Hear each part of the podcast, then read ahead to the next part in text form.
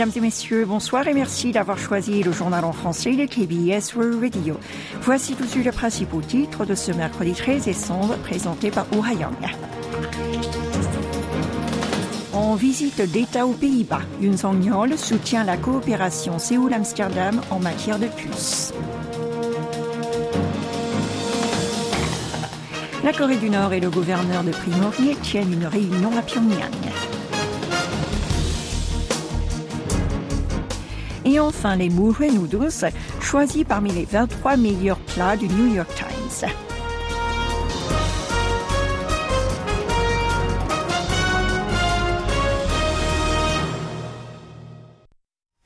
Aux Pays-Bas, où il effectue une visite d'État depuis lundi, le président de la République s'est rendu hier au siège de l'ASML, le leader mondial des systèmes de photolithographie EUV utilisés dans la fabrication de semi-conducteurs.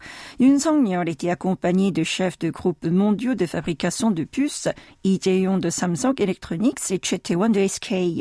Une visite qui montre sa volonté de créer une véritable alliance des semi-conducteurs. Lors de celle-ci, le chef de l'État sud-coréen promis d'apporter tout le soutien nécessaire à la réussite de la coopération bilatérale en matière de puces.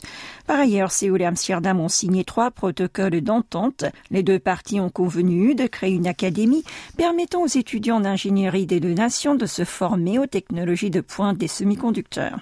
Ce n'est pas tout. Samsung Electronics et ASML ont décidé d'investir environ 700 millions d'euros pour créer en Corée du Sud un centre de recherche et développement. Ce dernier sera dédié au processus de fabrication de semi-conducteurs ultra fins utilisant des équipements de lithographie EUV de nouvelle génération.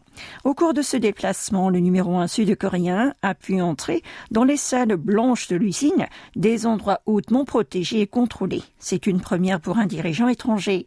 Selon le secrétaire présidentiel en chef aux affaires économiques, Park Chun-sop, cela démontre les liens de confiance entre les industriels des deux pays.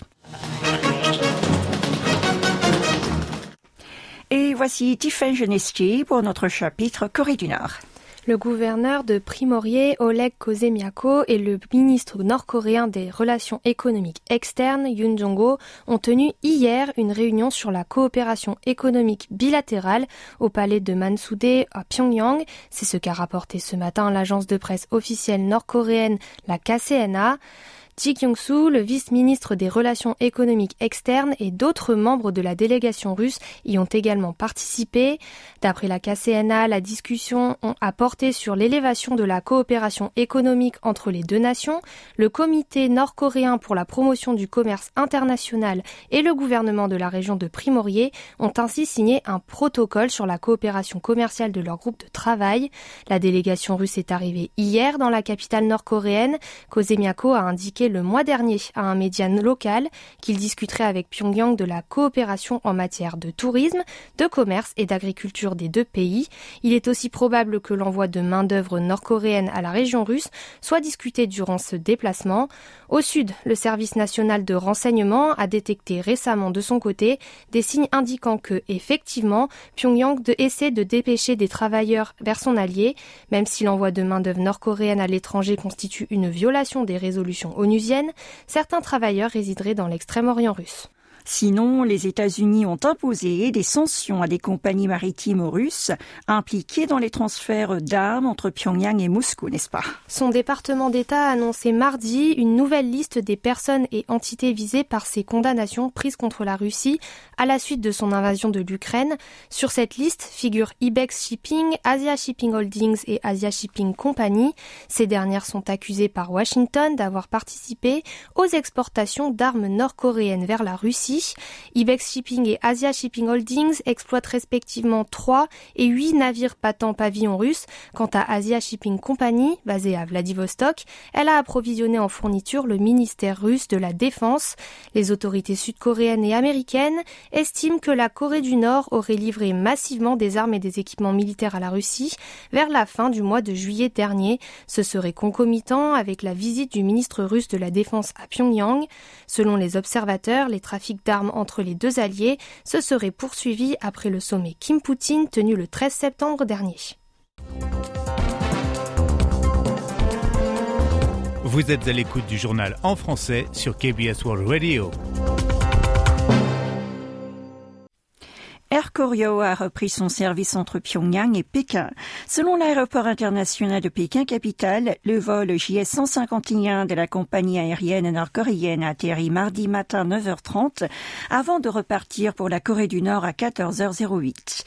Au moment de l'arrivée de l'appareil dans l'Empire du Milieu, aucun passager n'a semblé être à bord, tandis que lors de son retour vers le royaume ermite, il a transporté des ressortissants nord-coréens. C'est une première en près d'un mois que les deux villes asiatiques sont reliées par voie aérienne depuis que le régime de Kim Jong-un avait rouvert ses frontières fermées en raison du Covid-19. Quatre vols avaient été programmés en août pour rapatrier les Nord-Coréens résidant en Chine. Ensuite, le 24 octobre, des trajets Pyongyang-Pékin avaient été établis trois fois par semaine. Cependant, depuis le 14 novembre, aucun avion d'Air Koryo n'avait été aperçu dans le ciel de la capitale chinoise.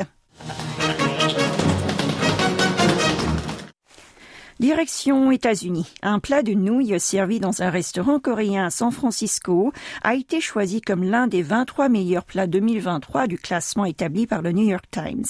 Son nom est Murray Noodles. C'est une soupe froide, revisitée, avec des fruits de mer et des nouilles. On doit sa création au chef Min Sung-hyun. D'après le quotidien américain, à première vue, on voit chaque ingrédient bien distinctivement, mais tout s'harmonise à merveille une fois dans la bouche. Avant d'ajouter que c'est un qui donne de l'énergie et ce en n'importe quelle saison de l'année. Lors d'un entretien accordé dans une presse locale, Min a déclaré qu'il aimerait que son établissement ouvert l'année dernière serve d'introduction à la K-food à tous ceux qui ne sont familiers avec la cuisine du pays du matin clair. Et nous retrouvons Tiffen qui va nous parler d'une scène féerique à Kangwon. Plus de 70 cm de neige tombée sur la chaîne de montagne Begdu-Degam offre des images magnifiques de paysages recouverts d'une bonne couche de poudreuse. Les habitants des villages sur ce massif dans le nord-est étaient pressés de déblayer les routes, mais les touristes en ont profité pour apprécier des scènes d'une beauté inattendue. Les randonneurs ont pris des photos de paysages sublimés par la glace. Jang In-suk, venu de Hwasong dans la province de Gyeonggi, a indiqué au micro de la KBS que cela donnait envie de faire une bataille de de boules de neige, comme dans son enfance, et qu'on pouvait sentir qu'elle venait de tomber. Son onde était encore toute fraîche. Dans un village montagneux de la province de Gongwan, situé à 650 mètres d'altitude, un tracteur a ouvert la voie. Shin Wang-yong, le chef du village, a témoigné que plus de 50 cm étaient tombés dans son quartier et qu'il faudrait enlever une grande partie de ce manteau blanc des routes pour que les habitants puissent atteindre les établissements publics. En effet, ce dernier monte jusqu'aux genoux autour de certains arrêts de bus. Kim Dae-gyu, un habitant du village, a commencé à déneiger tôt le matin, mais il est impossible pour lui de tout enlever. Il a alors décidé de ne retirer que le strict minimum afin de pouvoir partir de chez lui et garer sa voiture.